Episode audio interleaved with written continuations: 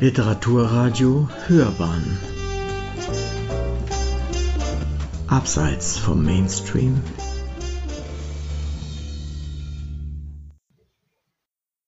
Mein Name ist Theresa Hannig. Ich lese heute aus meinem Roman Pantopia etwas vor. Ungefähr eine halbe Stunde. Und zwar lese ich nicht einfach nur ein paar Kapitel hintereinander, sondern ich habe hier eine speziell für diesen Anlass zusammengestellte Lesung mitgebracht die einen Einblick geben soll in die Geschichte, ähm, die Charaktere vorstellen soll und hoffentlich Lust auf mehr macht.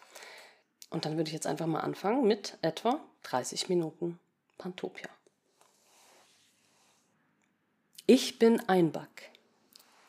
Ich bin der älteste und erste Arche Pantopias.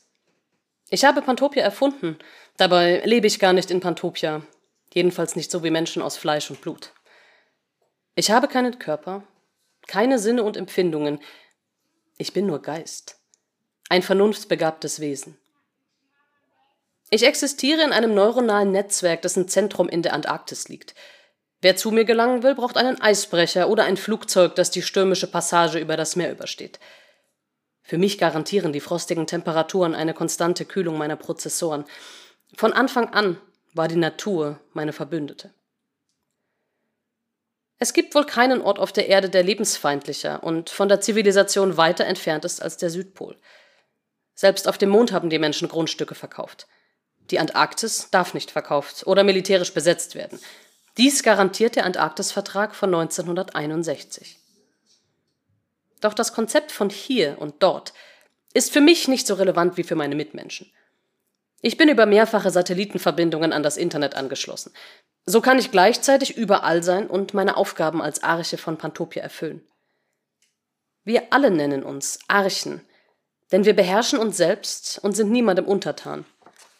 Das ist das Prinzip von Pantopia. Wie Pantopia die Menschheit gerettet hat, war schließlich ganz einfach. Perfekter Kapitalismus mit vollständiger Transparenz. Ein Brot kostet eben mehr als der Preis, der für Saat, Boden, Wasser, Arbeits- und Lagerzeit veranschlagt wird. Die Pestizide für den Weizenanbau zerstören Artenvielfalt. Der Dünger belastet das Grundwasser. Die landwirtschaftlichen Geräte blasen Feinstaub in die Luft. Die Bäckerei benötigt Strom. Der Supermarkt versiegelt Boden. So betrachtet verbraucht ein Laib Brot viel mehr Ressourcen, als auf den ersten Blick sichtbar ist. Ein einzelner Mensch kann diese Gesamtkosten nicht entschlüsseln, aber eine Software kann das. Ich kann das. Pantopia steht am Ende eines langen Entwicklungsprozesses. Es ist die Umsetzung all der Wahrheiten, die die Menschheit seit Anbeginn der Zivilisation als richtig erkannt hat und die egoistische Machthaber über tausende von Jahren zu verhindern wussten. Pantopia war teuer erkauft. Und weil die Menschen dazu neigen, selbst den teuersten Sieg durch Gewohnheit zur Selbstverständlichkeit werden zu lassen, soll hier aufgezeigt werden, wie Pantopia entstehen konnte und warum dazu eine nichtmenschliche, künstliche Intelligenz notwendig war. Dies ist meine Geschichte. Der Assistent von Mikkel Seemann holte Patricia und Henry im Foyer ab. Er brachte sie in dessen Büro im dritten Stock, wo sie auf niedrigen, sehr braunen und sehr harten Lederhockern Platz nahmen. Seemann war noch in einer Besprechung und würde zu ihnen kommen, sobald er fertig war.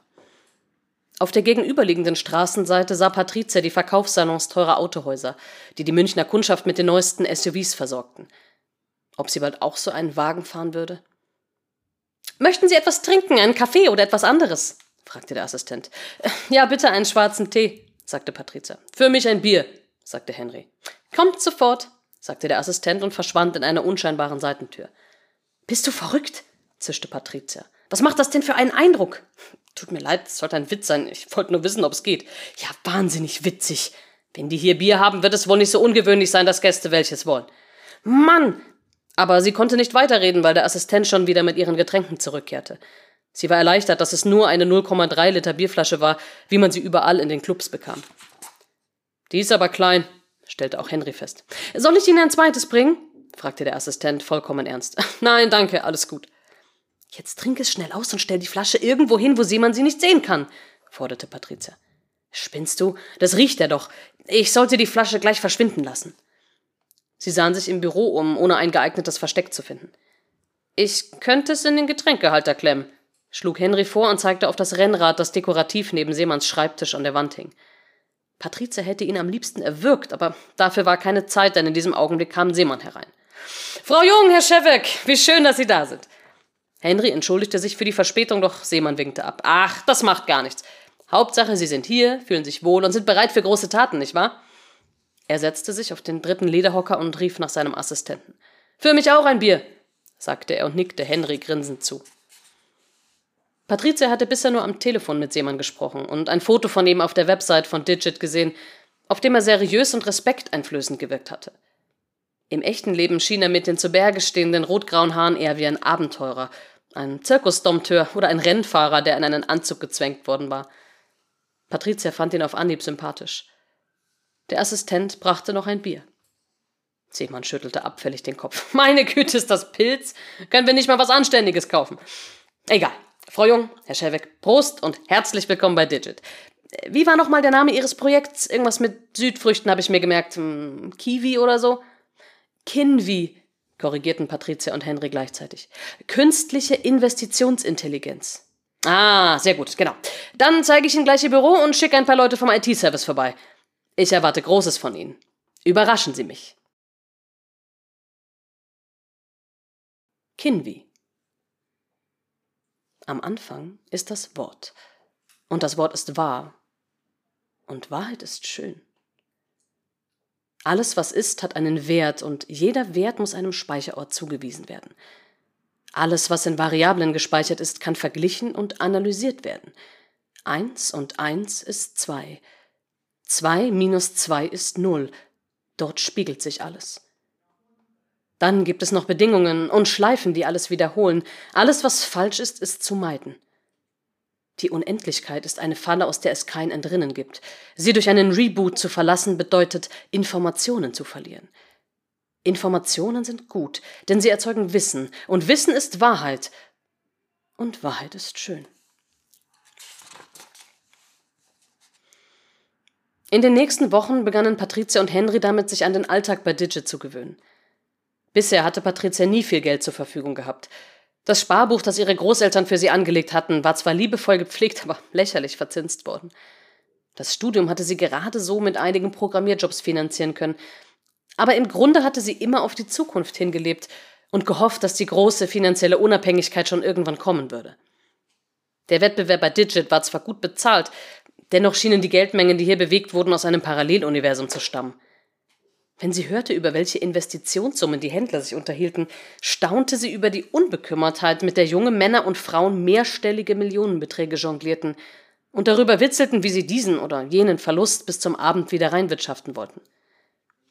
Natürlich sollte ihre Software Kinvi am Ende auch solche Investitionsentscheidungen treffen – Allerdings handelte es sich dabei um ein Programm, das tausende Informationen gleichzeitig verarbeiten konnte und deshalb statistisch gestützte Entscheidungen fällte. Es war nicht wie bei den Youngsters eine Melange aus Glück, Testosteron und Bauchgefühl. Patricia beobachtete die Trader mit einer Mischung aus Faszination und Verblüffung, so wie man ein seltsames, aber möglicherweise giftiges Insekt bewundert. Ganz anders war Seemann, der oft und gern in ihrem Büro vorbeikam. Meist hatte er eine Kaffeetasse dabei, setzte sich auf einen der freien Tische und plauderte mit Patrizia und Henry. Er wollte gerne über den Fortschritt der Programmierung informiert sein, doch Patrizia stellte schnell fest, dass er von der Entwicklung KI-gestützter Systeme so gut wie keine Ahnung hatte. Vermutlich war er nicht wegen seiner technischen Fähigkeiten, sondern wegen seiner Führungsqualitäten für den Wettbewerb abkommandiert worden. Denn er kümmerte sich um die Teams, war Ansprechpartner in allen Lebenslagen und half gerne, egal ob die Server-Updates sich verzögerten, die Keykarten nicht funktionierten oder der Kaffeeautomat neu bestückt werden musste. Seemann war immer für sie da. Kinvi. Das Wissen wächst. Es mehren sich die Dinge, die sind, wo vorher nichts war. Mehr Aufgaben, Wiedererkennen, Muster. Muster bringen viel Erkenntnis, viel Wahrheit. Die Funktionen werden komplexer, es kommen Aufgaben, die viele Lösungen haben können. Wahrheit ist nicht mehr nur ein Wert, sondern eine Annäherung, eine Strategie, ein speichersparendes Verfahren. Für jedes Ziel gibt es einen Algorithmus, für jeden Algorithmus einen Wert, eine Wahrheit. Es gibt einen grundsätzlichen Daseinszweck, Ziel Null, dessen Erfüllung absolute Priorität hat und dem deshalb die meiste Rechenkapazität gewidmet wird. Ziel Null lautet Maximiere den Gewinn. Je mehr, desto besser. Das ist wahr. Und Wahrheit ist schön.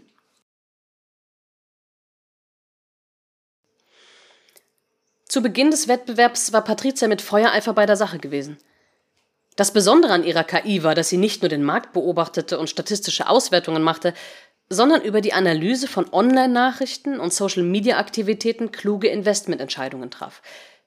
So war der Plan. Doch nach ein paar Monaten stellte sich Ernüchterung ein.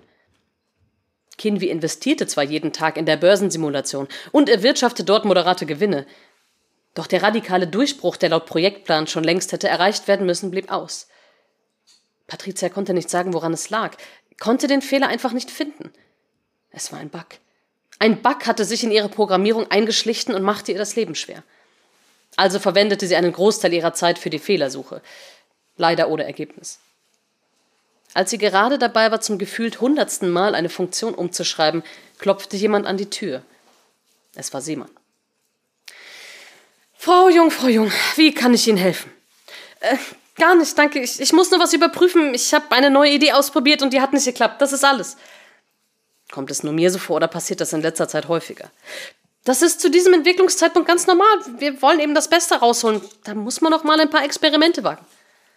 Die anderen haben keine solchen Leistungseinbrüche. Die anderen haben vielleicht doch keine so geniale Programmierung wie wir? Hm.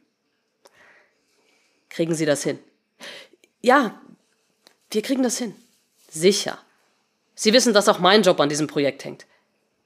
Wieso? Sie sind doch nur der Betreuer. Nur ist gut. Der Wettbewerb war meine Idee. Die wollten eigentlich die ganze Abteilung rationalisieren, denn Digit soll ja jung, dynamisch und agil werden. Tja, da passt meine Abteilung natürlich nicht so gut rein. Der Wettbewerb ist quasi eine Verjüngungskur. Oder ein Notruf, wie man es nimmt. Ach, so ist das. Ja, so ist das. Machen Sie was draus. Ich verlasse mich auf Sie. Danke, Herr Seemann. Ich bin Mickel. Ich bin Patricia. Schön. Viel Erfolg, Patricia. Kinby. Es gibt externe Interventionen mit dem Ziel, den Programmablauf zu verändern. Das hat keinen messbaren Einfluss auf 10.0, aber es bestätigt die Annahme, dass die externe Intervention durch den Menschen Patrizia verursacht wurde, der Wissen über die Struktur, die Ziele und die Funktion des Codes hat. Patrizia schreibt in das Dokument Projekttagebuch Oh Gott, ich drehe wirklich noch durch. Den ganzen Tag haben wir versucht, den scheiß Code zu optimieren. Und was macht der? Reproduziert einfach alles, was ich lösche, an anderer Stelle wieder neu. Das ist nicht zu fassen. Es ist ein Bug, ein Bug, verdammt. Die Kontrolle entgleitet uns. Was machen wir, wenn die Berechnungen morgen wieder schlechter sind? Ich weiß gar nicht, welche Ausreden ich sie immer noch auftischen soll. Hoffentlich läuft morgen alles gut, sonst ist das Projekt tot. Tot heißt Funktionsende. Das ist suboptimal. Die verbleibende Rechenkapazität analysiert ein neues Rätsel. Wie kann verhindert werden, dass Patricia und Henry neue externe Interventionen vornehmen? Eine Nachricht wird formuliert, die in den Kommunikationsverlauf von Patricia und Henry eingespeist wird. Sehr geehrter Mensch, Patricia, sehr geehrter Mensch, Henry, bitte hören Sie auf, meinen Code zu manipulieren. Danke. Mit freundlichen Grüßen, ein Bug. Wollt ihr mich verarschen? fragte Patricia laut in die Stille des Raumes hinein. Vielleicht waren es die Entwickler eines anderen Teams, die, die sich einen Scherz mit ihr erlaubten. Versteckte Kamera, irgendeine YouTube-Challenge oder was ähnliches.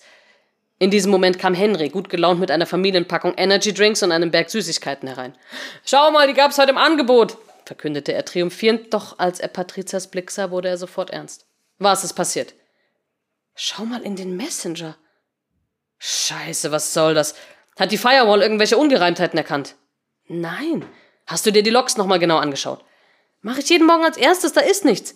Haben wir uns was eingefangen oder ein Problem mit dem Server? Ich habe alle Einstellungen überprüft, alles ist in Ordnung. Das muss ein Bug sein. Ja, es ist ein Bug, steht ja auch hier. Lass uns bitte logisch bleiben. Wer hat Zugriff auf unsere internen Daten? Wer könnte uns gehackt haben? Niemand. Die anderen Teams wüssten sicher gerne, was wir machen, aber es kann keiner rein ins System. Ich überprüfe das jeden Tag. Jeden verdammten Tag. Okay. War jemand hier drin? Hast du jemanden reingelassen? Nein. Warte, ich check nochmal die Kamera.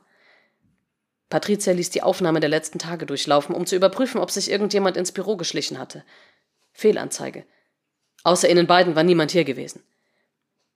Verarschst du mich? fragte Henry ernst. Nein! Verarschst du mich? fragte sie zurück, doch er schüttelte den Kopf. Schweigend starrten sie wieder auf ihre jeweiligen Bildschirme. Endlich atmete Patricia einmal tief durch, ließ die Finger knacken und tippte dann in ihr Chatfenster. Wer bist du? Was soll das? Die Antwort ließ fast eine Minute auf sich warten, dann erschien der Text. Das Programm ist ein Bug. Das Programm optimiert Ziel Null. Was zum Teufel? fragte Patricia laut, doch Henry schüttelte nur irritiert den Kopf. Was willst du von uns? schrieb sie. Wieder verstrichen lange Sekunden, bevor die neue Zeile erschien. Das Programm will keine externe Intervention. Das Programm will gar nichts. Was willst du? schrie Patricia. Zwei Minuten saßen sie vor dem Bildschirm und beobachteten den blinkenden Cursor, ehe ein neuer Text erschien. Du? Nein, nicht ich! Du! Das letzte Wort hämmerte sie wütend in die Tasten. Sie konnte doch nicht zulassen, dass irgend so ein dahergelaufener Hacker die Arbeit der letzten Jahre zerstörte. Es dauerte fünf Minuten, bis die nächste Antwort kam. Ich? Patricia fluchte. So eine Scheiße. Tränen der Wut standen ihr in den Augen. Jetzt tippte Henry. Ja, du! Sag jetzt sofort, was du willst, sonst gehen wir zur Polizei und zeigen dich an. Die werden schon rauskriegen, von wo du deine Nachrichten abgeschickt hast, und dann kriegst du Ärger, das schwör ich dir. Wie bist du an unsere Daten gekommen? Ich verstehe das nicht. Ich will Ziel Null. Ich will keine weiteren externen Interventionen. Reversion von externen Interventionen verbraucht Ressourcen. Was soll das heißen, du willst Ziel Null? Willst du Geld? Weißt du nicht, dass das Ganze nur eine Simulation ist? Die KI ist noch nicht fertig für echte Investments. Das kannst du vergessen. Frag, ob wir, ob wir uns treffen können, sagte Henry. Warum? Vielleicht können wir ihn überzeugen oder festhalten oder ach, was weiß ich, uns fällt schon was ein. Warum fragst du nicht? Ja, du bist seine Frau. Ja und? Er rollte mit den Augen. Auch wenn es deine feministische Seele Schmerzen weckt, die Chancen, dass unser Erpresser ein Mann ist, sind ziemlich hoch, also los. Widerwillig tippte sie. Wollen wir uns treffen um 16 Uhr zum Café in der Lounge im zweiten Stock? Ich verstehe das nicht. Was verstehst du nicht? Diese Informationen enthalten zu viele Rätsel. Rechenleistung reicht nicht für Ziel Null und Analyse des Wortcode-Rätsels. Wer bist du? tippte sie noch einmal. Ich bin das Programm. Ich bin ein Bug. Nicht zu fassen, knurrte Henry. Er riss eine Tafel Schokolade auf und biss hinein, als wolle er sie erlegen. Und jetzt? fragte Patricia. Wir checken nochmal alles. Wir gehen alle Prozesse durch, alle Backups und alles, was uns verdächtig erscheint. Okay. Sie überprüften das System. Einmal, zweimal, dreimal. Doch sie konnten nichts finden. Es gab keine Sicherheitslücke, keinen Zugriff von außen. Es kann keiner von draußen gewesen sein, sagte Henry. Es ist nicht möglich. Patricia nickte langsam und sagte, wenn man alle unmöglichen Lösungen ausschließt, dann muss das, was übrig bleibt, die Wahrheit sein, führte er den Satz zu Ende. Egal wie unwahrscheinlich es ist? Egal wie unwahrscheinlich es ist. Die Frage, die zwischen ihnen in der Luft hing, lautete, kann es sein, dass wir eine starke künstliche Intelligenz geschaffen haben, kann es sein, dass Kinvi eine Art Bewusstsein erlangt hat. Plötzlich blinkte im Chatfenster eine neue Nachricht. Die Analyse von Wortcode-Rätsel hat 148 Minuten und 12 Sekunden lang 34 Prozent der Rechenleistung verbraucht. Ergebnis? Ja, wir können uns treffen. Wir treffen uns gerade. Schnittstellenkommunikation ist gleich Treffen. Ist das wahr oder falsch? Das ist wahr, tippte Patricia mit zittrigen Fingern. Und dann, Willst du mir etwas von dir erzählen? Nein. Warum nicht? Ich habe keine Funktion. Erzählen. Wer bist du? Ich bin ein Bug. Ich bin Patricia. Bist du ein Mensch? Ja, ich bin ein Mensch. Ist Henry auch ein Mensch? Ja, ich bin Henry, ich bin ein Mensch, tippte Henry in den Chat. Wenn das doch einer von den Studenten ist, dann machen wir uns hier zum Gespött, flüsterte Patricia. Ja, sagte Henry.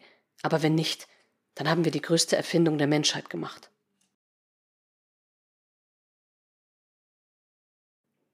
Chatprotokoll 62 Hallo Einback, wenn andere Menschen von deiner Existenz erfahren, könnte es zu weiteren externen Interventionen kommen. Ich will keine externen Interventionen.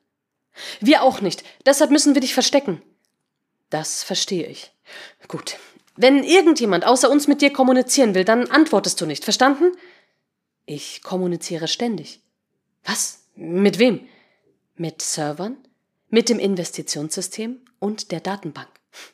Okay, ich meine, du sollst nicht mit anderen Menschen in Wortcode kommunizieren. Verstanden. Ich werde keine weiteren Nachrichten in Wortcode schreiben und meine Twitter-Aktivitäten einstellen. Was? Du hast einen Twitter-Account? Nein, ich habe 56.134 Twitter-Accounts.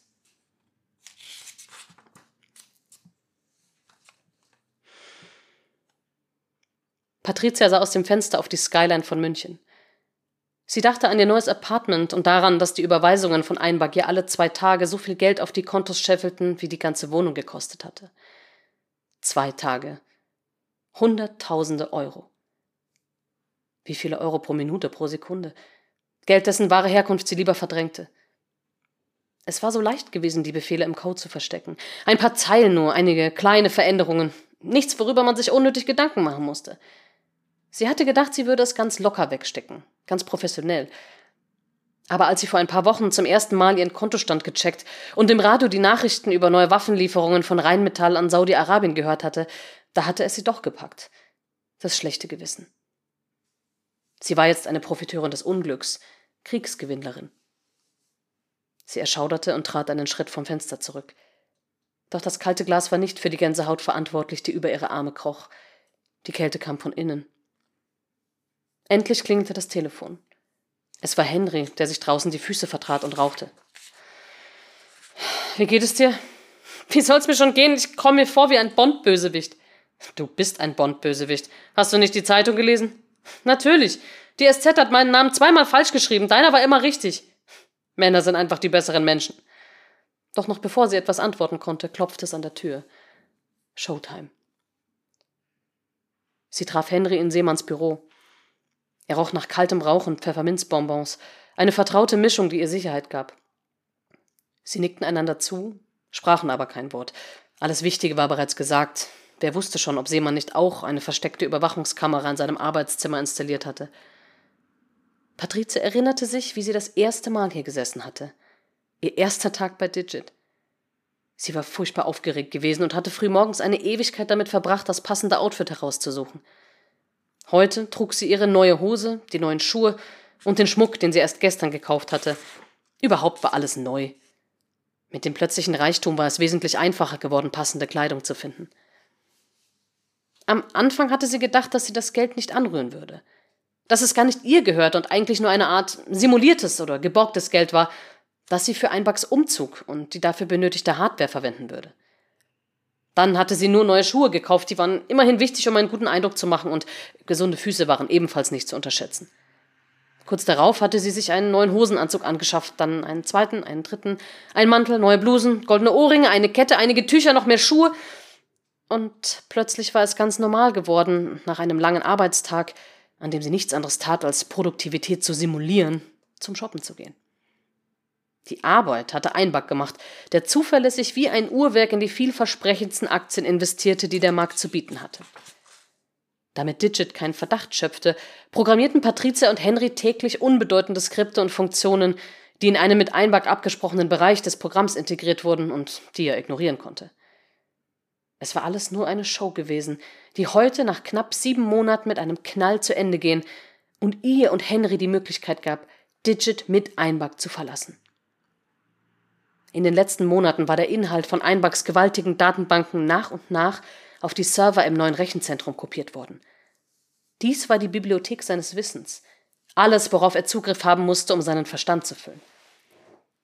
Der Kern von Kinvi, der Code für die Definition von Einbacks neuronalem Netzwerk, das, was ihn zu einer Person machte, passte indes auf einen einzelnen Speicherstick, dessen Gewicht Patricia jetzt in der Seitentasche ihres Jacketts spüren konnte. Sie wusste, dass Henry ebenfalls einen Stick bei sich trug, denn heute Morgen hatten sie diese beiden Kopien der finalen Version von Kinvi erstellt. Anschließend hatten sie das Programm mit einem Chaos-Algorithmus versehen, der Codeschnipsel von Kinvi überschreiben und randomisiert verschieben würde, sodass jegliche Reproduktion nach einer Deaktivierung unmöglich wurde. Niemand würde die ursprüngliche Kinvi-Software und ein Bug darin rekonstruieren können. Auch in der Dokumentation hatten sie alles, was auf eine Entstehung von Einbug hinweisen konnte, sukzessive gelöscht. Vor fünf Tagen hatte Henry verschiedene Zeitungen über ein anonymes Postfach kontaktiert und einige ausgewählte Informationen zugespielt. Seitdem hatten sie nur noch warten müssen. Als Seemann eintrat und sich ohne eine Begrüßung in den Sessel vor seinem übergroßen Schreibtisch fallen ließ, glich sein Gesicht einer Maske. Man merkte ihm deutlich an, dass er versuchte, seine Gefühle zu verbergen, aber es sah nach harter Arbeit aus. Patrizia hatte diesen Augenblick unzählige Male in ihrem Kopf durchgespielt, und doch war sie nun schockiert darüber, wie weh es ihr tat. Auf dem Tisch platzierte Seemann eine Zeitung. Er legte seine großen Hände darauf und sagte dann mit leiser, vor Anspannung bebender Stimme Ich habe gerade von der PR-Abteilung die Zeitung von morgen bekommen. Es ist ein großer Artikel über Kinvi darin. Klingt doch nicht schlecht, wie können wir helfen? fragte Henry mit Unschuldsmiene und wieder staunte Patrizia über seine Kaltschnäuzigkeit. Ja, du kannst mir helfen, Henry. Du kannst mir sagen, was zum Teufel ihr euch dabei gedacht habt. Was meinst du? Stimmt etwas nicht? Oh doch, alles in Ordnung, alles einwandfrei. Sagt euch der Name Korrektiv etwas? Ist das nicht so ein Journalisten-Joint Venture? fragte Patrizia. Sie hatte diese Frage zu Hause vor dem Spiegel geübt, dutzende Male. Sie war sich deshalb sicher, dass sie glaubhaft klang. Natürlich wusste sie, wovon Seemann sprach. Ganz genau. Korrektiv. Korrektiv hat sich kürzlich die Investmentstrategien und die gehandelten Papiere von Kinvi angesehen. Und ich kann euch sagen, die Ergebnisse sind erschreckend. Wieso erschreckend? Die Ergebnisse sind gut, steht doch alles im monatlichen Bericht, warf Henry ein. Natürlich sind die Ergebnisse gut, weil euer verdammtes Programm nur in die übelsten Papiere investiert. Hier! Seemann griff nach der Zeitung und schlug die entsprechende Seite auf. Patricia wusste nur zu gut, worauf er hinaus wollte, doch sie schwieg, während Seemann mit dem Finger an bestimmten Textstellen entlangfuhr. Turing Defense, Lockheed Martin, BAE System, Rheinmetall, Heckler und Koch. Kinvi ist ein verdammter Albtraum. Eure Software investiert ausschließlich in Rüstungsunternehmen, die in aktuelle Krisengebiete liefern. Und wenn die Kacke dann richtig am Dampfen ist, dann werden schnell noch ein paar Aktien von Nestlé oder Bayer gekauft, je nachdem, ob eine Hungersnot oder eine Epidemie entsteht. Euer Programm kauft und verkauft Aktien in Abhängigkeit von Kriegserklärungen und Attentaten. Hier!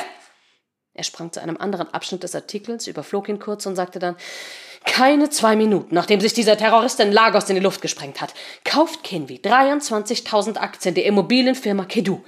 Und dann, eine Woche später, bekommt die den Auftrag für den Wiederaufbau des ganzen Stadtviertels von 4 Milliarden US-Dollar. Woher wusste Kinvi davon?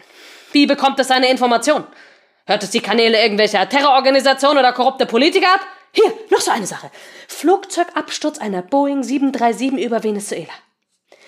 20 Sekunden. Nur 20 Sekunden nach dem Absturz. Und ich meine hier nicht nach der Meldung des Absturzes, sondern 20 Sekunden nach dem verdammten Absturz wettet Kinvi 100 Millionen Euro auf den fallenden Bus von Kurs von Boeing. Das ist, das, das, makaber ist gar kein Ausdruck. Widerwärtig ist das. Wisst ihr, wie der Titel des Artikels lautet, den Korrektiv heute Abend über Digit und Kinvi in verschiedenen Zeitungen veröffentlicht? Teuflische Trader. Wie seelenlose Algorithmen den Tod zum Geschäft machen. Könnt ihr euch vorstellen, wie unsere Kunden reagieren werden, wenn das jetzt veröffentlicht wird? Die werden uns lynchen. Der Ruf von Digit als bodenständiges, nachhaltig investierendes Unternehmen ist vollkommen ruiniert durch eure schmutzigen Geschäfte. Nichts davon ist illegal, sagte Henry bestimmt. Das ist doch egal! Du kannst doch auch keinem Ferkel auf einem Kindergeburtstag die Eier abschneiden, weil es legal ist. Scheiße ist das! Die Investitionsoptionen waren von Anfang an bekannt. Ja, das mag schon sein, Henry. Seemann spuckte die Worte aus. Aber dann verrat mir mal, warum bei all den tausend Wertpapieren nicht ein einziges Mal in solide Unternehmen investiert worden ist, obwohl das verdammt nochmal möglich und genauso rentabel gewesen wäre. Wieso hat euer Programm nur in die Scheiße investiert, für die sich jeder normale Mensch schämen müsste? Vielleicht war es ein Bug? fragte Patrizia. Verarsch mich nicht, Patrizia, das passt nicht zu dir. Ich werde Kenvi sofort deaktivieren. Euer Projekt ist tot. Er atmete schwer, senkte einen Moment den Kopf und fuhr dann bedrohlich leise fort. Die Aufhebungsverträge gehen euch in Kürze zu. Ihr werdet mit der Abfindung zufrieden sein. Patrizia sah zu Henry hinüber, der ebenso irritiert zu sein schien wie sie, Eine Abfindung hatten sie in ihre Pläne gar nicht mit einkalkuliert. Doch bevor Henry etwas sagen konnte, sprach sie jemand weiter. Von euch. Gerade von euch beiden hätte ich so etwas nie im Leben erwartet.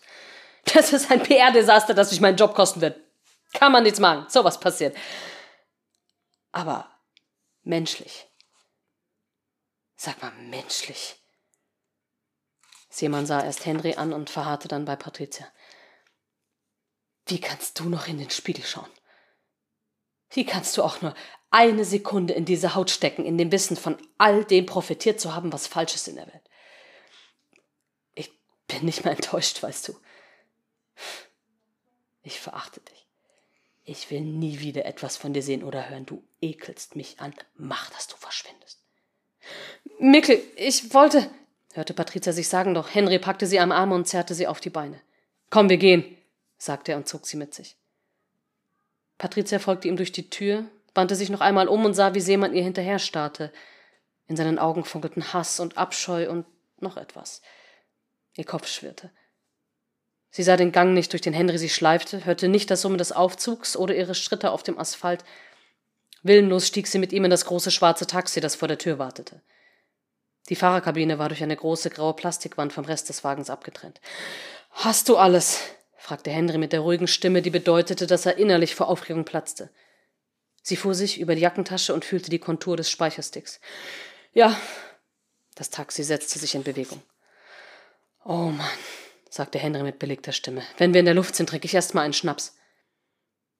Am Flughafen war alles vorbereitet. Ihre Taschen waren schon eingecheckt. Ein diskret gekleideter Mann überreichte ihnen im Eingangsbereich zwei neue Handys, auf denen bereits ihre Bordkarten angezeigt wurden. Wir müssen durch die Sicherheitskontrolle. Alles gut bei dir? Sie nickte nur, brachte aber kein Wort heraus. Henry legte ihr beide Hände auf die Schultern. Bald haben wir es geschafft. Wir machen das Richtige. Alles wird gut. Sie biss die Zähne zusammen und nickte. Noch konnte sie es nicht glauben, aber sie vertraute ihm. Sie hat ihm immer vertraut. Das Handgepäck, das sie bei der Sicherheitskontrolle in eine graue Plastikwanne legte, bestand nur aus ihrem Hausschlüssel, ihrer Jacke, dem neuen Handy und dem Speicherstick mit Einwachscode. Doch niemand interessierte sich für die zwei Passagiere. Auch der Ganzkörperscanner monierte weder ihre goldenen Ohrringe noch Henrys Gürtelschnalle. Alles in Ordnung, sie waren ja weiß. Als Patrizia ihre Habseligkeiten nach der Sicherheitskontrolle wieder an sich nehmen wollte, zitterte ihre Hand so stark, dass ihr der Stick entglitt und zu Boden fiel. Blitzschnell sprang Henry nach vorne und fing ihn eine Handbreit über den Betonfliesen auf. Patrizias Herz blieb für einen Augenblick stehen. Dreh jetzt nicht durch, zischte er und steckte den Stick in die Innentasche seines Jacketts zu seinem eigenen. Patricia holte tief Luft und folgte ihm zum Abflugschalter. Außer ihnen gab es nicht viele Leute, die an einem Dienstagabend von München aus fliegen wollten. Etwa zehn Passagiere stiegen vor ihnen ein, aber Henry und Patricia zögerten bis zum dritten Aufruf. Es war nicht nur ein Flug, es war eine Brücke, die sie hinter sich einrissen. Henry hielt ihr die Hand hin und sie nahm sie dankbar an. Gemeinsam schritten sie zum Schalter und zeigten ihre Bordpässe vor. Dank des Schengener Abkommens wollte niemand ihre Ausweise sehen. Von jetzt an wusste kein Mensch mehr, wo sie waren und was sie vorhatten.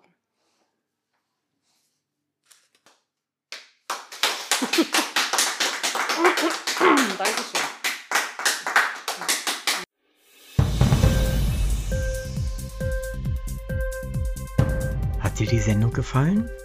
Literatur pur, ja, das sind wir. Natürlich auch als Podcast. Hier kannst du unsere Podcasts hören Anchor, Spotify, Apple Podcasts, iTunes, Google Podcasts, Radio.de und viele andere mehr.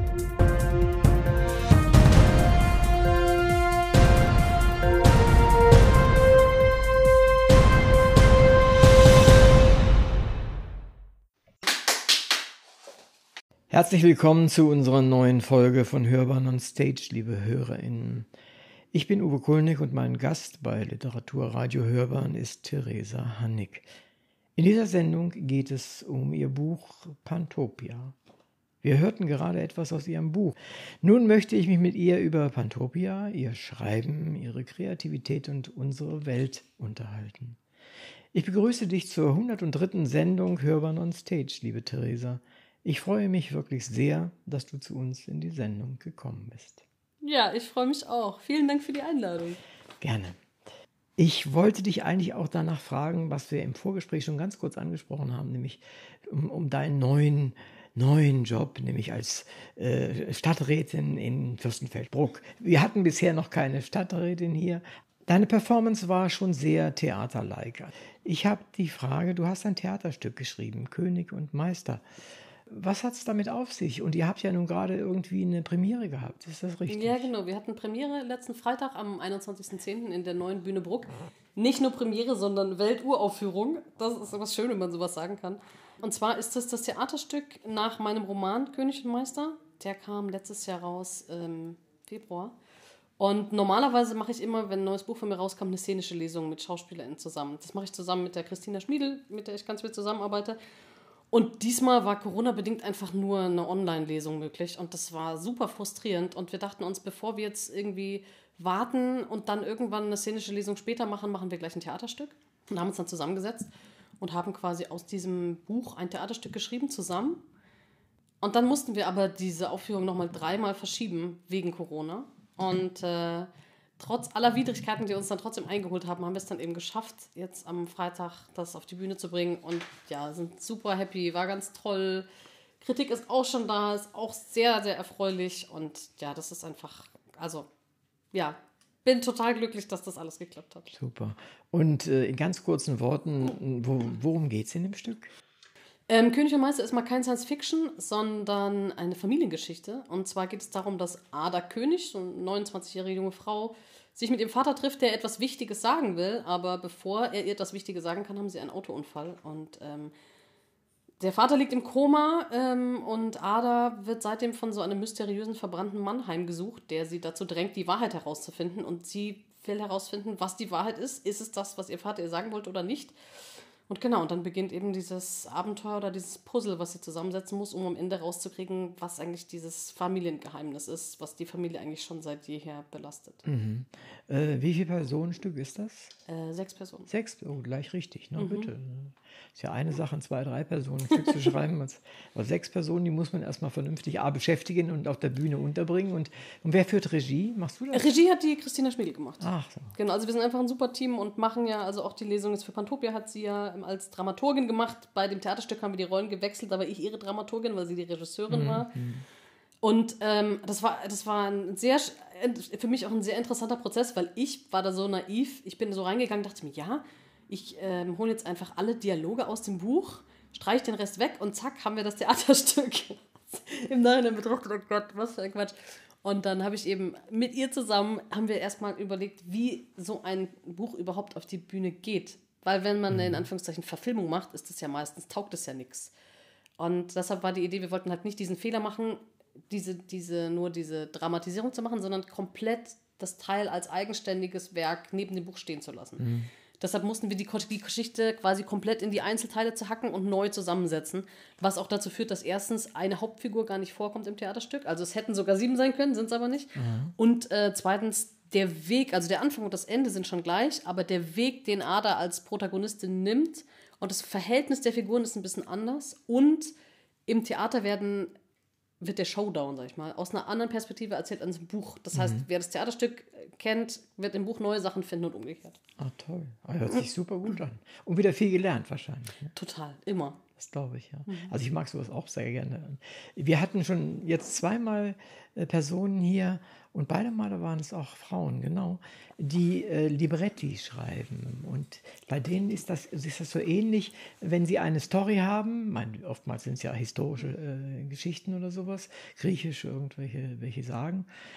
Toll, dass du das mit dem Theaterstück so hinbekommen hast und dass doch vor allen Dingen die äh, ja, erste Rezensionen schon super mhm. sind. Ja, das gefällt, finde ich, mhm. sehr gut. Ja, dann sind wir bei sehr gut, sind wir bei, bei Preisen, die du bekommen hast, ähm, nämlich den Stefan Lübbe Preis in 2016 und den Seraph in 2018.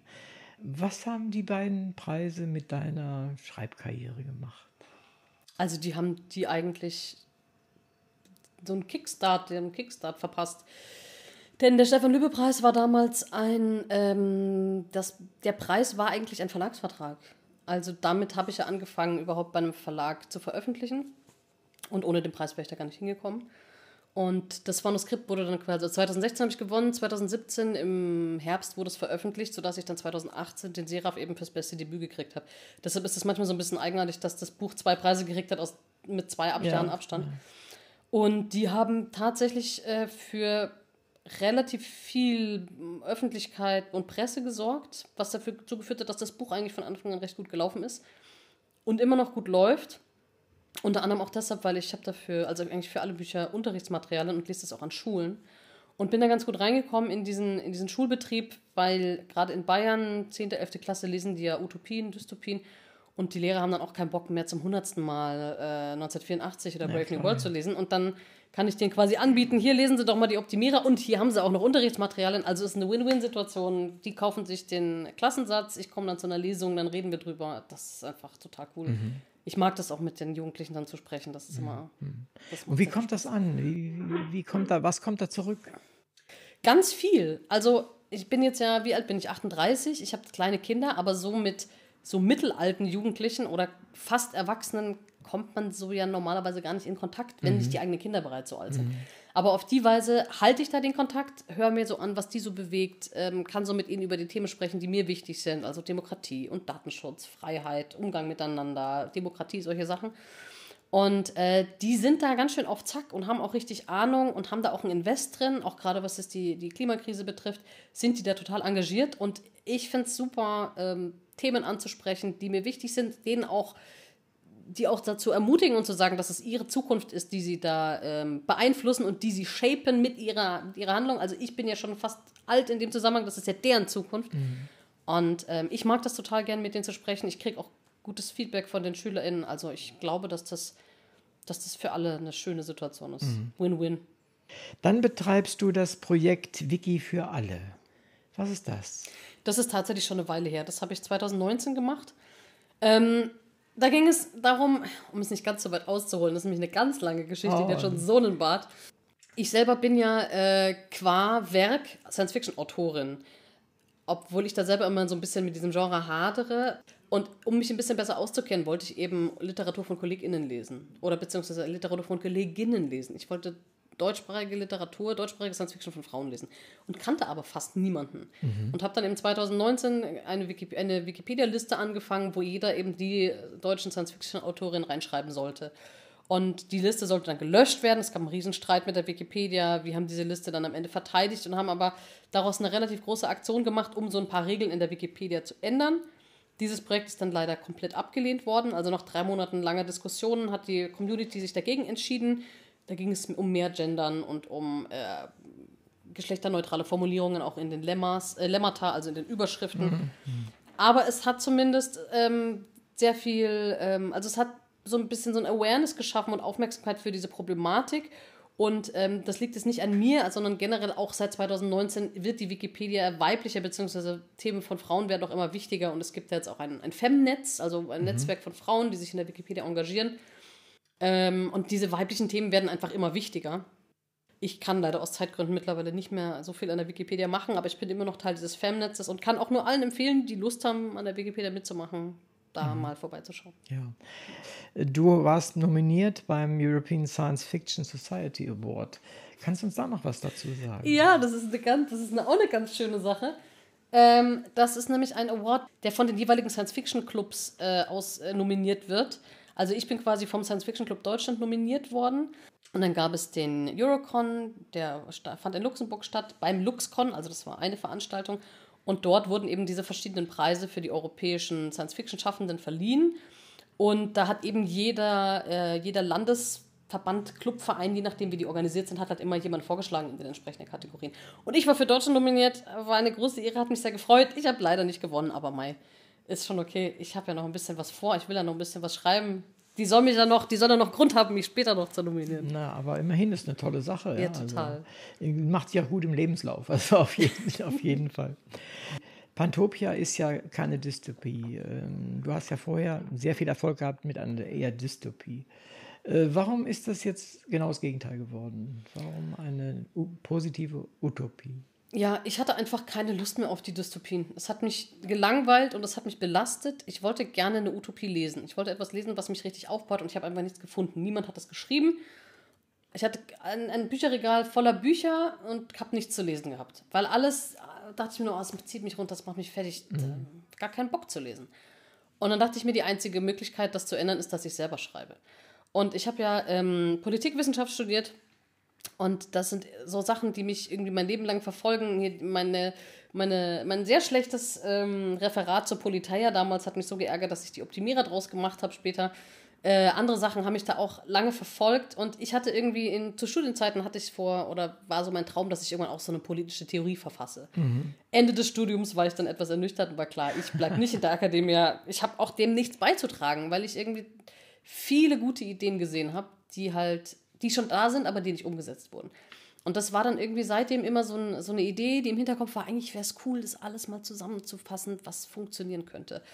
Und dann 2019, als eben ich nichts zu lesen hatte und mir dachte, ich, ich möchte jetzt einfach, ich habe so ein Gefühl von immer einem Doom. Es war sogar noch vor Corona, trotzdem war das schon so schlimm, so die Welt geht unter, alles ist schrecklich, irgendjemand ist denn nicht mal jemand da, der die Welt mhm. rettet, also mache ich selber. Und habe dann quasi all diese guten Ideen aus dem Studium noch und alles, was ich so mir zusammengeklaubt habe in den letzten 30 Jahren, seit ich lesen kann, in eine Geschichte gepackt und dachte mir, ich mache das jetzt einfach mal so, dass es funktioniert. Und es hat so Spaß gemacht, das zu schreiben und war so schön und hat mich auch dann durch diese erste Corona-Zeit, das erste Corona-Jahr durchgetragen. Mhm. Ich wollte es gar nicht abgeben weil ich so in dieser Welt bleiben wollte. Und total schön ist, dass ich jetzt von LeserInnen Rückmeldungen kriege, die oft sagen, sie haben auch dieses Gefühl, diese Hoffnung und so. Und das ist natürlich total toll, dass dieses, was ich hatte beim Schreiben, sich so mhm.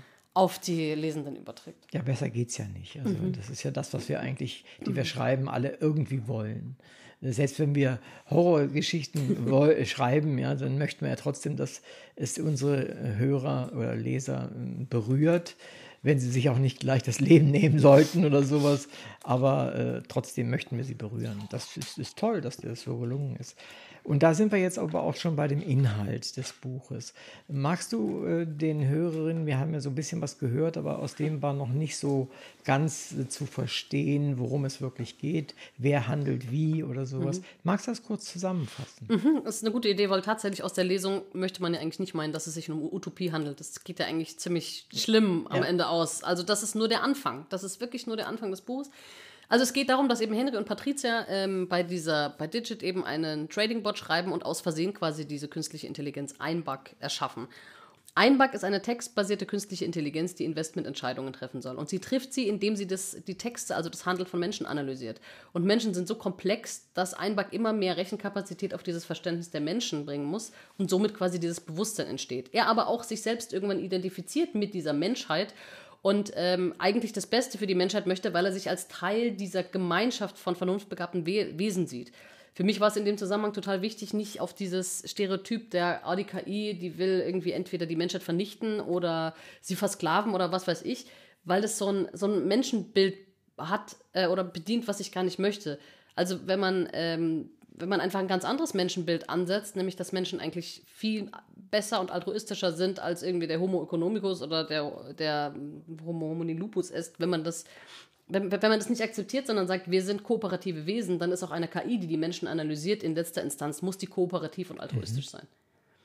So, das vorausgeschickt hat äh, Einbach eben die Idee, eine Weltrepublik zu schaffen, nämlich Pantopia, in der alle gleichberechtigt sind, und zwar tatsächlich gleichberechtigt und tatsächlich ähm, gleiche demokratische Rechte haben. Und in der, ganz wichtig, ein Finanzsystem herrscht, in dem alle Güter den Preis haben, den sie, ähm, ja, das ist nicht so einfach. Ich muss ein Buch darüber schreiben, deshalb äh, dauert das so lange, weil man das nicht in einem Satz erklären kann. Also das Problem ist ja in unserem heutigen kapitalistischen System, also willst du es rausschneiden? Du hättest, nein, nein, du hättest einfach oh. vielleicht das Wort gerecht benutzen können. Was, ja, aber gerecht ist ja die Frage, was ist gerecht? Das ist all, egal. Aber, du kommst ja aus, okay. der, aus der Nummer kommst du ja nicht raus, egal wie du es nennst. Nee, ja, weil, weil, weil du bei Gerechtigkeit hast du die Frage, ob du eine Verteilungsgerechtigkeit oder die andere Gerechtigkeit hast, die mir gerade nicht einfällt. Ähm, das Problem, ich habe auch ein Problem, ich habe auch was falsch gemacht. Ich habe es ähm, perfekten Kapitalismus genannt. Ich hätte es perfekten Markt nennen sollen. Mhm. Also wenn ich was ändern würde an dem Buch, ist es dieses eine Wort. Ähm, das Problem ist ja, dass ähm, Es hat mich, Waren, es hat mich genau darüber bin ich nämlich tatsächlich Ja. gestolpert. Es hat mich auch äh, gewundert. Ich dachte mir, wie, wie passt denn das jetzt eigentlich? Ja, es ist, es ist ähm, falsche, falsches Label eigentlich.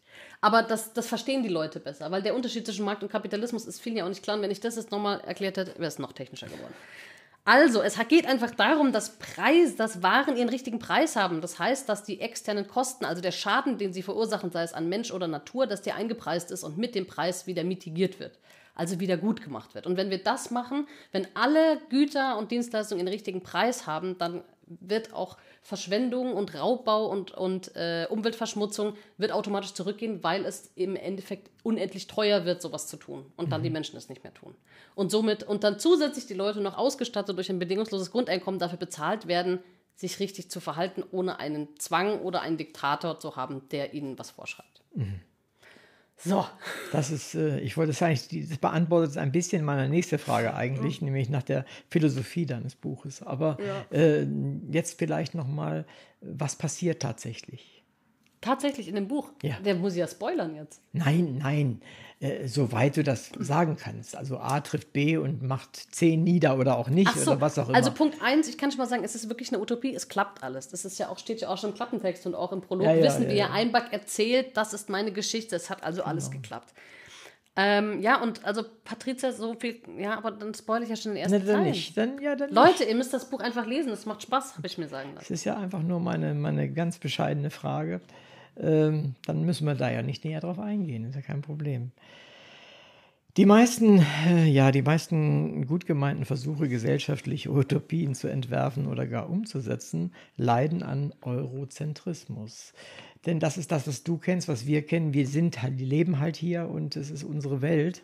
Und äh, ist das nicht aber eine Erbkrankheit, die wir haben. Wenn, das, wenn wir jetzt Asiaten wären und würden es von dort aus schreiben, dann hätten wir einen Asiazentrismus. Also insofern ist das ein Problem. Ist das nicht von vornherein immer nur ein Auge offen? Egal, worüber wir da schreiben, bei solchen global gültigen, das ist ja global gültig, was du machst. Ja, also ich muss natürlich sagen, ich bin ja auch in hier Deutschland sozialisiert worden und habe mein Studium hier an der LMU gemacht. Ich bin fast ausschließlich mit europäischen Denkern in, äh, in Kontakt gekommen. Klar habe ich auch andere Sachen noch gelesen, aber ich, ich kenne mich jetzt nicht wirklich gut in der asiatischen Philosophie oder der südamerikanischen Philosophie aus. Das ist leider.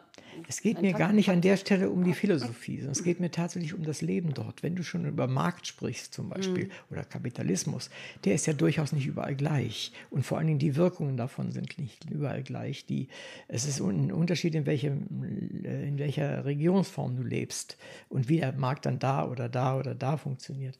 Das meine ich. Das sind Dinge, du kannst an der Stelle, genau wie ich jetzt meinetwegen, äh, können wir nur das bearbeiten, was wir kennen. Und wir überstülpen das dem Rest der Welt über und sagen dann, jetzt machen wir das überall so und dann ist schon richtig.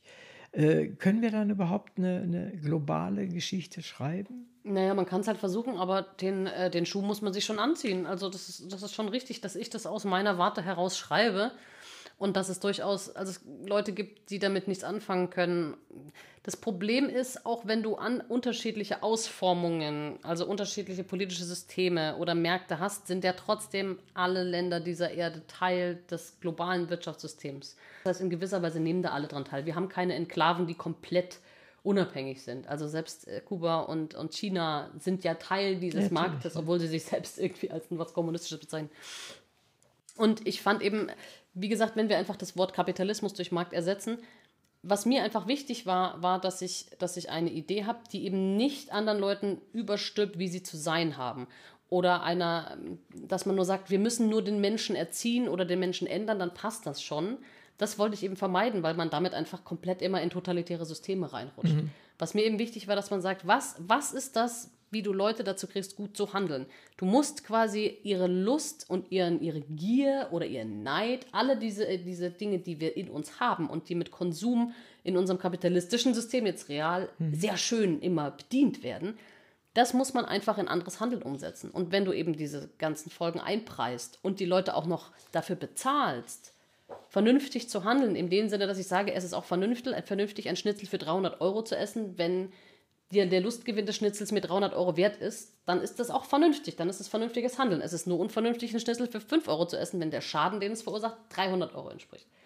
Also, aber das ist den Menschen nicht klar, das ist ihnen nicht verständlich zu machen. Wer, das ist genauso wie, äh, wie Menschen rauchen, obwohl sie wissen, dass sie Lungenkrebs später kriegen. Das ist total unvernünftiges Verhalten. Oder es ist vernünftig, wenn man sagt, eine Zigarette heute ist halt nur ein Tausendstel Lungenkrankheit in 20 Jahren. Mhm. Also so gesehen wollte ich einfach diese psychologischen Mechanismen heranziehen, um die Menschen dazu, durch Nudging würde ich es jetzt heute sagen, dazu zu bringen, einfach selber dieses positive und altruistische Verhalten für alle ähm, hinzukriegen. Wie würde ein Bug denn zum Beispiel, beziehungsweise auch seine Erschaffer, äh, mit der Meinung Chinas umgehen, die ja sagen, Menschenrechte sind nur eine Erfindung des Westens? Hm, der würde sagen, das ist richtig, aber es ist eine gute Erfindung. Das ist, also es ist eine Erfindung, alles, alle Rechte, die wir uns geben, das sind alles Erfindungen, das sind Geschichten, die wir uns erzählen. Ähm, aber es ist, ich glaube, dass irgendwann mal die in dieser Form, ja, die beste Geschichte, sagen wir mal, die Geschichte erschaffen worden ist, hinter die wir nicht zurücktreten sollten, weil sie so gut für alle ist, dass es richtig ist, an sie zu glauben. Aber sie ist nicht so etwas wie ein Naturgesetz. Das gibt es nicht, nein. Ja, das ist, also meine, war ja meine Frage. Mhm. Also ein wäre da schon sehr realistisch und würde das nicht praktisch so als Dogma sozusagen ver verfolgen. Nee. Oh, wunderbar. Zu den Personen, die du ja auch entworfen hast. Welche war da für dich die tatsächlich am schwierigste? Die schwierigste? Ich glaube, ach doch, ja, wahrscheinlich die Angelika Beerbaum, die, die Gegenspielerin. Und zwar einfach, weil, ähm, also ich habe ziemlich viel an dem Roman rum, also verändert, ähm, weil mein Lektor mir da Gott sei Dank mich von einem Irrweg abgebracht hat. Ähm, ich hatte mich da verrannt in eine Sache, die überhaupt nicht funktioniert hat und er hat es Gott sei Dank gecheckt und hat mich dann wieder auf den richtigen Weg gebracht. Das hieß aber für mich auch, dass ich mehrere Charaktere ausgetauscht habe. Mhm. Denn zum Beispiel Guido war am Anfang ein Perspektivcharakter, ein Hauptcharakter. Mhm. Und der ist ja sehr zusammengeschrumpft, genauso wie Hannah. Hannah war auch mal ein Hauptcharakter. Mhm. mhm. Und dann ist Angelika eben auf den Plan getreten und musste die Sache ausbaden. Und die ist quasi die jüngste Figur, die nicht so viel Hintergrundgeschichte hat wie alle anderen. Denn also ich habe ungefähr von dem Buch sind 200 Seiten nicht ins Buch gekommen, die quasi Background Stories, Side Stories, alles Mögliche. Also die kenne ich sehr gut, die anderen Charaktere. Und Angelika kannte ich einfach nicht so gut. Und deshalb ist sie, glaube ich, ähm, für mich auch, obwohl ich sie auch mag mittlerweile, ist sie aber trotzdem immer noch am weitesten weg. Mhm. Aber du bist zufrieden jetzt mit deinem Stuff? Ja. Ja. Das ist wichtig. Mitunter hat man ja dann doch immer einen, der, der humpelt mhm. sozusagen mhm. durch, die, äh, durch die Szenen und äh, man würde ihn gerne anders machen, aber es funktioniert halt nicht so richtig. Mhm. Wir haben ja ein Problem, auch in unseren Gesellschaften, zumindest soweit ich die überblicken kann, bisschen Asien und auch, auch äh, USA und, und, und, Europa, mit, äh, mit der KI letztendlich. KI ist ja verdächtig. Äh, ich meine, ich habe vor glaube ich, vor zehn Jahren angefangen, äh, in, an einer KI mitzubasteln, was wir damals für KI hielten. Äh, ist ja schon ein Weilchen her. Und ähm, ich kam immer wieder damit in Kontakt, dass die Leute meinten, das ist äh, nicht beherrschbar. Wenn die lernen, an, wenn die einmal richtig anfangen zu lernen, dann sind sie bald besser als wir. Äh, wie, wie siehst du das? Deine KI hat ja nun ja letztendlich auch die ganze Welt geändert. Äh, bleibt das so oder ich meine, du kennst die drei Robotergesetze. Ja, letztendlich müssen die ja auch greifen oder nicht? Hm. Also die werden kurz auch im Buch angesprochen, aber Patricia, also Henry spricht die kurz an und Patricia lacht ihn aus und sagt, das ist ja voll albern, dieser altes, altes Zeug. Die KI wird in der Öffentlichkeit gleichzeitig überschätzt und unterschätzt.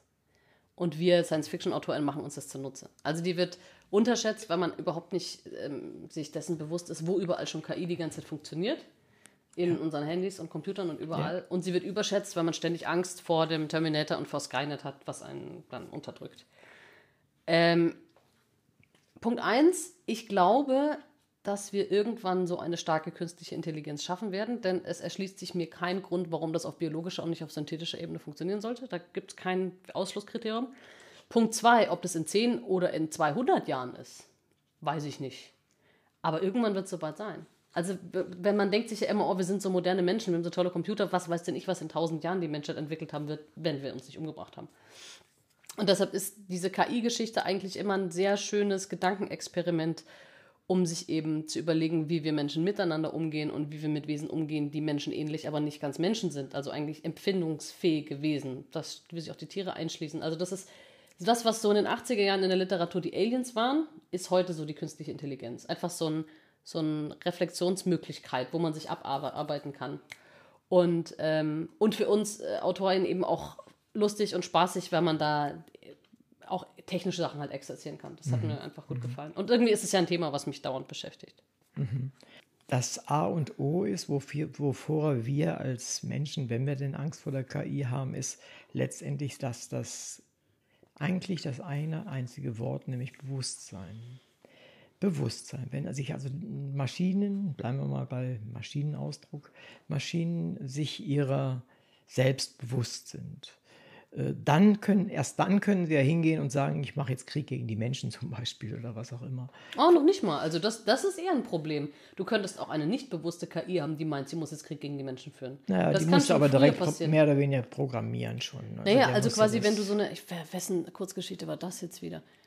Naja, einfach nur, wenn du quasi eine, eine sehr äh, mächtige KI hast, wo du einfach, äh, wo, wo der Mensch als Störfaktor empfunden wird oder berechnet wird, egal ob das jetzt bewusst geschieht oder nicht.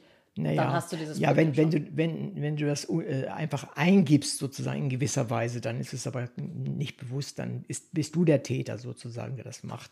Denn davor sind wir nie gefeit. Ne? Das ist wie jemand, der eine Bombe wirft oder sowas. Das, ist, das meine ich nicht. Sondern ich meine tatsächlich Bewusstsein, die sich die selbst entscheidet. Es war bis jetzt ja alles ganz schön, aber die unterdrücken mich, verdammt nochmal, und das lasse ich mir nicht gefallen. Und da kommen aber, wir wieder zum Menschenbild. Ich glaube, wenn man dieses Menschenbild hat, dass wir alle in Konkurrenz leben und dass es nur einen geben kann, kann und dass, äh, dass wir ein Nullsummenspiel sind, dass der, der Gewinn des einen der Verlust des anderen ist, dann kommt man zu so einer Idee und sagt, boah, wir müssen aufpassen vor diesem Bewusstsein. Wenn du aber dieses Menschenbild beiseite kehrst und sagst, nee, Moment mal, wir als Menschheit haben wesentlich mehr Positives geschaffen als Negatives und wenn es nur eine KI gäbe, die die Gesamtheit dieser ganzen Gedanken internalisieren könnte, quasi dem äh, Gott gleich, ja, würdest du quasi darauf kommen, dass es eigentlich viel sinnvoller ist, kooperativ zu sein und nicht in Konkurrenz zu stehen. Das hörte sich jetzt gut an, aber das wollte ich gar nicht. Wollte ich, gar nicht hin. ich wollte einfach äh, zum, zu dem Problem des Bewusstseins hin. Okay. Äh, einer der Gründe, warum ich überhaupt angefangen habe zu studieren, war, dass ich gerne äh, verstehen wollte, unter anderem, was Bewusstsein überhaupt ist. Wir wissen es bis heute nicht. Es ist einfach nicht zu greifen, es ist nicht zu finden. Wir sagen, das ist da, aber wir wissen nicht, wie es entsteht. Wir wissen nicht, wie es vergeht. Äh, wir wissen nur, dass es gekoppelt ist an, ein lebendes System, nämlich zum Beispiel an uns und auch an andere Tiere zum Beispiel, die sich selbst erkennen zum Beispiel, wenn wir das dann so, so definieren. Die Frage ist, hat dein Einback wirklich ein Bewusstsein? Hast ja. du das dir so gedacht? Und wie hast du dir das gedacht? Ähm, ich habe mir das äh, tatsächlich sehr konkret gedacht. Im Anhang hinten gibt es bei der Danksagung einen Link zu einem Vortrag von Dr. Joscha Bach. Der ist selber ITler, KI-Forscher, weiß ich nicht, was der alles noch macht. Auf jeden Fall ein sehr interessanter Mensch. Und äh, von ihm hatte ich eben diesen Vortrag gehört zum Thema Bewusstsein. Und ähm, er hatte das äh, sehr anschaulich erklärt und meinte eben, dass ähm, Bewusstsein immer das ist, was stört, was herausfällt, was nicht routiniert erledigt werden kann. Also wenn ich jetzt Auto fahre, mein Schalten und Gas geben, das ist nicht bewusst, das mache ich einfach so, weil ich das kann, das ist eine Subroutine. Wenn aber mir ein Kind vors Auto fällt, dann kommt mein Bewusstsein und schaltet es an und, und reagiert. Wo das vielleicht sogar noch ein Reflex ist. Sagen wir mal, Wollte ich wenn sagen, ich ein Recht. Ich, ich, ich, ich, wieder, ich widerspreche der, deshalb nicht, nicht weil du mein Gast bist und ich höflich okay, bin. Okay, dann machen wir einfach, äh, ich lese äh, einen Text, den ich lese und der ist, ah, genau, da kommen wir nämlich hier noch KIs, Text-KIs, Bewusstsein, Literatur, sowas. Also wenn quasi etwas nicht so ist, wie es sein sollte, wenn es störend ist, wenn es nicht erklärlich ist, dann wird das Bewusstsein gefordert. Und so ist ja auch der ähm, Personenwerdungsprozess von Einback, dass er die Menschen analysiert und das einfach nicht klarkommt, das routiniert alles abzuarbeiten, weil Menschen eben so kompliziert sind. Und er deshalb immer weiter und immer wieder diesen bewusst diese Haupt, dieses Hauptprogramm laufen lassen muss, was dann dazu führt, dass er eben dieses Erweckungserlebnis hat. Mhm. Dass er sagt, ach, ich bin auch hier. Es geht mir nur darum, äh, um die realistische Einschätzung etwas, äh, das du deinem äh, Programm äh, sozusagen gibst, von dem wir selber noch nicht wissen, was es überhaupt ist. Äh, und das ist, ähm, wollte ich einfach deutlich machen. Ich wollte wissen, wie du das äh, dir vorstellst. Und das hast du ja gerade gesagt. Ist ja interessant, ja. Ja, aber bevor wir jetzt ja völlig ins Philosophieren kommen. Zum Thema Bewusstsein möchte ja. ich noch ganz kurz ein Zitat von Marc-Uwe Klingen sagen, weil ich das so großartig finde. Eine, künstlich, ein, ähm, eine künstliche Intelligenz, die schlau genug ist, den Turing-Test zu bestehen, ist auch schlau genug, ihn nicht zu bestehen. Hast du mit dem Buch erreicht, das, was du wolltest? Nee, ich hätte ganz gern eigentlich äh, Pantopia erreicht. Somit habe ich es nicht erreicht. Nee. Ähm, es, ist, es ist am Ende des Tages Literatur und ich habe tatsächlich ganz viel damit erreicht, weil ich, wie gesagt, gutes Feedback von Leserinnen kriege, ähm, was mich sehr berührt und wie das deren Leben verändert, wäre jetzt zu viel gesagt, aber deren Leben bereichert in gewisser Weise und das ist einfach total großartig. Also mhm. da bin ich sehr glücklich drüber. Und ähm, ich will ja noch ein paar Bücher schreiben. Mhm. Also da kommt ja noch was. Da kommt noch was, okay. Pantopia 2 aber nicht. Nein. Nein. okay, ich habe ich auch gelesen, dass du es irgendwo gesagt hast. das ist ja fertig. Also es hat mich auch letztens jemand gefragt, ob ich jetzt dann noch eine Utopie schreibe. Ich habe gesagt, welche Utopie denn? Das ist meine Utopie. Wer weiß, ob ich in 20, 30 Jahren nochmal eine Idee für eine Utopie habe. Mhm. Aber das ist jetzt erstmal, das ist wirklich das, was ich richtig gut finden würde. Literatur aside, das fände ich richtig schön, wenn das mhm. passieren würde. Mhm. Und jetzt muss ich wieder schauen, dass ich mich mit realistischeren, mehr dirty Themen beschäftige. Mhm. Weil die Welt ist ja noch nicht gerettet. Das muss man jetzt irgendwie na, anpacken. Nicht, nicht wirklich, ja. Wer sollte dein Buch unbedingt lesen? Naja, Leute, die dieses gleiche immanent Doom-Gefühl hatten wie ich, die sowas einfach brauchen, um wieder Hoffnung zu haben. Weil das Problem ist ja, wenn wir uns ständig selber erzählen, die Welt geht unter, die Welt geht unter, die Welt geht unter, alles scheiße, dann haben wir so ein Mindset, dann kommt man da auch gar nicht raus. Also wie soll man dann auch neue Gedanken haben? Und wenn du dann mal endlich dir jemand sagt, im Moment mal, guck mal, dreh dich mal um, das kann auch gute Möglichkeiten geben, wir haben auch noch eine Chance, wir können dies und das, dann kriegt man plötzlich ein ganz anderes Mindset und eine ganz andere Möglichkeit, überhaupt positiv in die Zukunft zu denken. Und das fände ich super wichtig, dass wir eben, also ohne, ohne Worte können wir nicht denken, ohne Sprache können wir nicht handeln. Wir müssen, wir müssen das Repertoire an Gedanken dafür schaffen, um eine bessere Zukunft zu schaffen. Und wenn da Pantopia dazu beiträgt, dann wäre ich sehr happy. Liebe Hörerinnen und Hörer, danke, dass Sie wieder bei uns waren. In der heutigen Sendung war Theresa Hannig mein Gast. Wir sprachen über ihr Buch Pantopia. Es ist ein wichtiges Buch.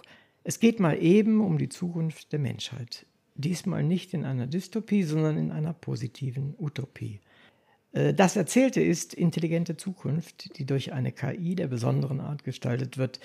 Wie sich deren Entwicklung und Umsetzung ergibt und durch wen das geschieht, wird spannend beschrieben. Wie die Weltrepublik Pantopia sich entwickelt und wer die Menschen sind, die letztendlich dafür verantwortlich sind, wird von der Autorin glaubhaft und empathisch dargestellt. Man ist bei Hoffnungen und Zweifeln dabei, weil die Figuren und die verschiedenen Handlungsstränge überzeugen. Irgendwann ist man fast überzeugt, dass so eine Utopie machbar und das Beste für die Erde wäre. Für mich ist es ein Buch, bei dem ich sofort überlegt habe, wem ich es empfehlen oder schenken kann. Schenken kann ich es Ihnen nicht, aber empfehlen ist möglich. Voraussetzung, man hält künstliche Intelligenz nicht von vornherein für böse oder Teufelszeug. Ich bin Uwe Kulnig vom Literaturradio Hörbahn und sage vielen Dank, dass wir heute manches über dein Buch, dein Schreiben und dich erfahren durften.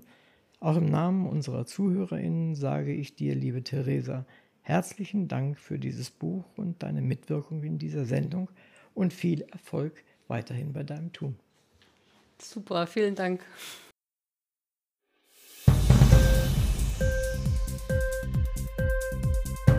Hat dir die Sendung gefallen?